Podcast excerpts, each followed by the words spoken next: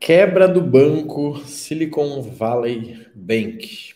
Como proteger o nosso dinheiro? Pessoal, vamos analisar essa matéria aqui e ter alguns insights aqui sobre investimentos que eu tenho certeza, tá? Que vai te economizar muita dor de cabeça no futuro.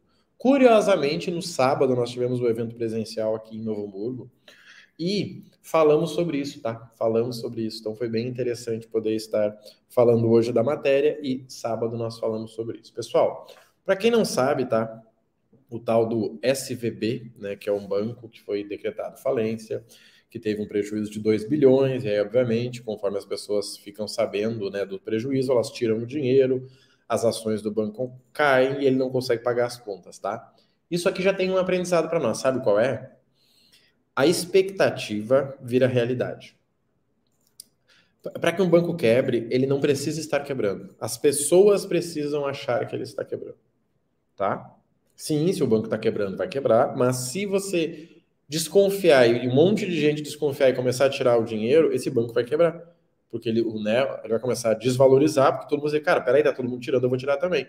E aí o banco que valia X passa a não valer mais. Principalmente quando a gente fala de papéis, né, que são, uh, são é uma compra de confiança, tá? É diferente, né? A ação, ela representa o medo do mercado, tá? Não é exatamente o valor em si.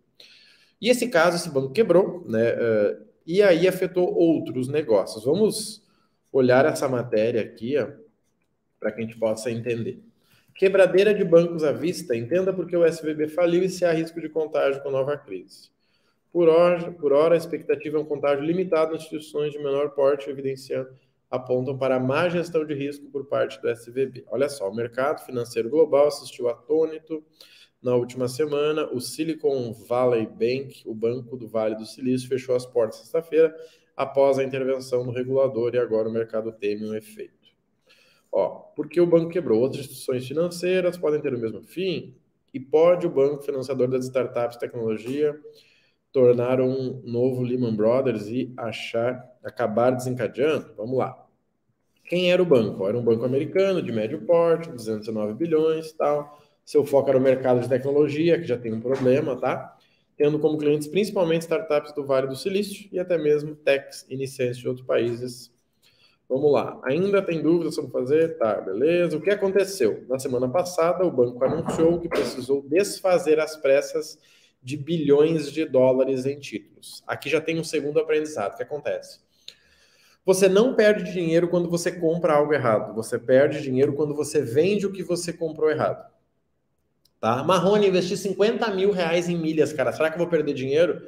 Se você comprou errado, você vai perder na venda. Não agora, porque agora você tem 50 mil. Imagina que você compra um carro, alguém te vendeu esse carro por 80 mil. Você acredita que esse carro vale 80 mil. Só que se você vale ele por 50, quanto você perdeu? 30.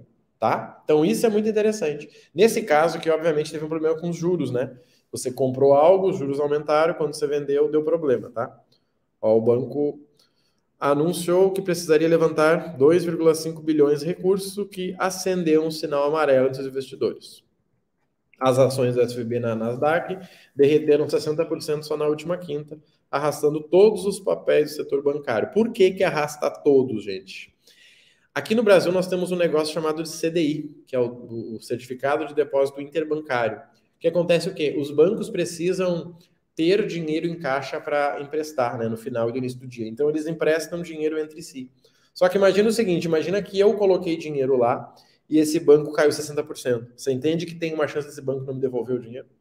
Claro que nesse caso eles estão falando do quê? Por exemplo, nós tínhamos temos empresas no Brasil que inclusive vão sofrer com até, né, até identificarem como C6, Inter e Nubank, que eram bancos que tinham dinheiro nesse banco que né, já que esses estão três bancos tecnológicos aqui, eles tinham dinheiro envolvido lá.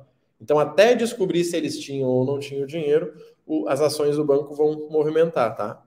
Ó, ao mesmo tempo, seus clientes correm para sacar seus recursos depositados, obrigando a vender ainda mais títulos com prejuízo, entrando em uma espiral negativa. O que é espiral negativa?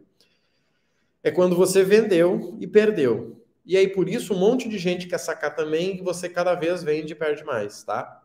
Quer ver um exemplo de espiral negativa que existe hoje e pouca gente sabe? Uber. Uber é uma empresa que a cada 100 dólares de corrida ela perde 40. Porque uma corrida para eles custa 140.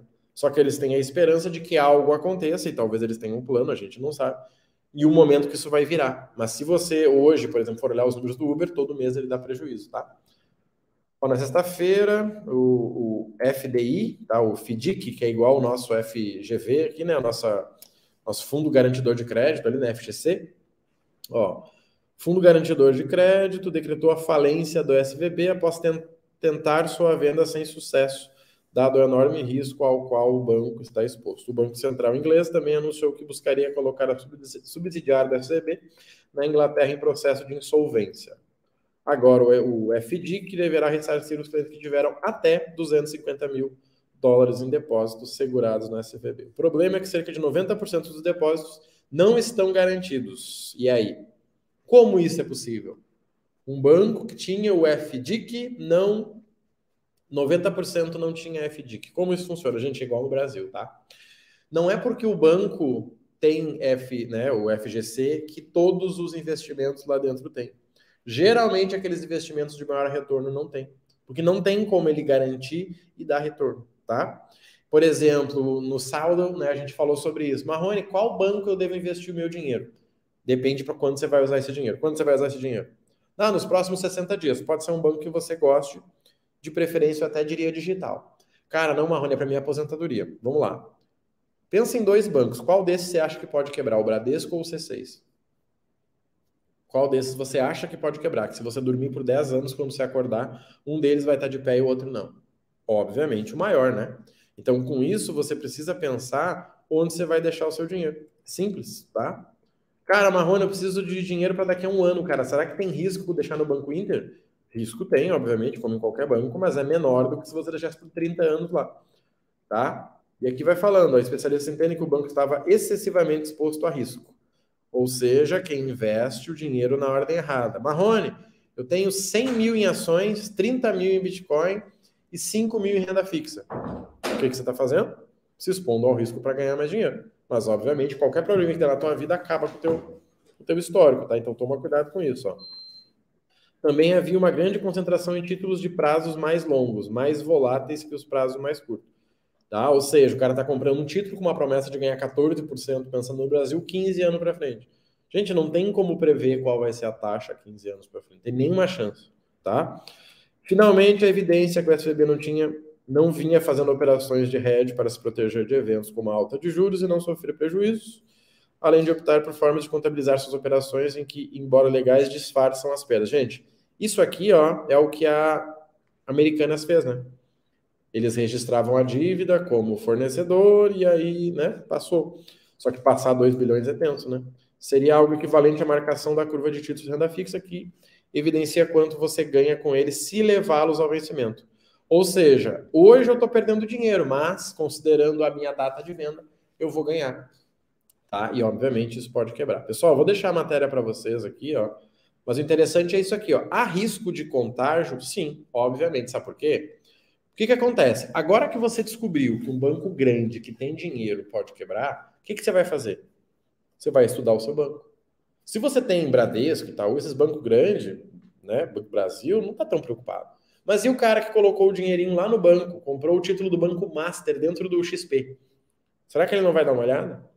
E o cara que colocou o dinheiro no C6, tem meio milhão no C6. Será que ele não vai dar uma olhada? Você está entendendo o jogo aqui? Você precisa entender onde está o teu dinheiro.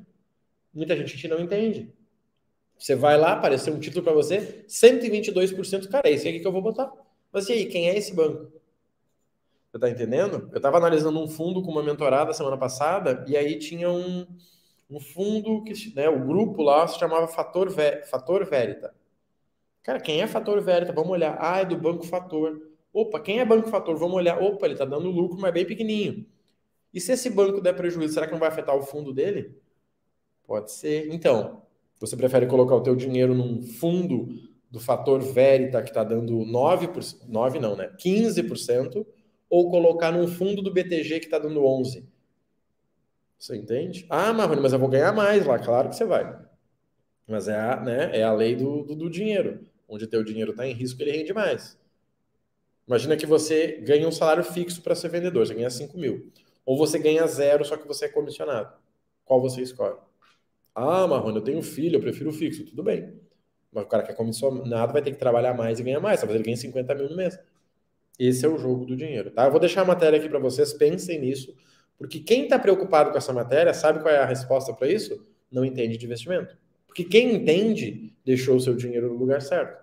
Eu invisto, gente, para dormir melhor, não é para não dormir. Você entende a diferença? Eu invisto para dormir melhor, não é para não dormir.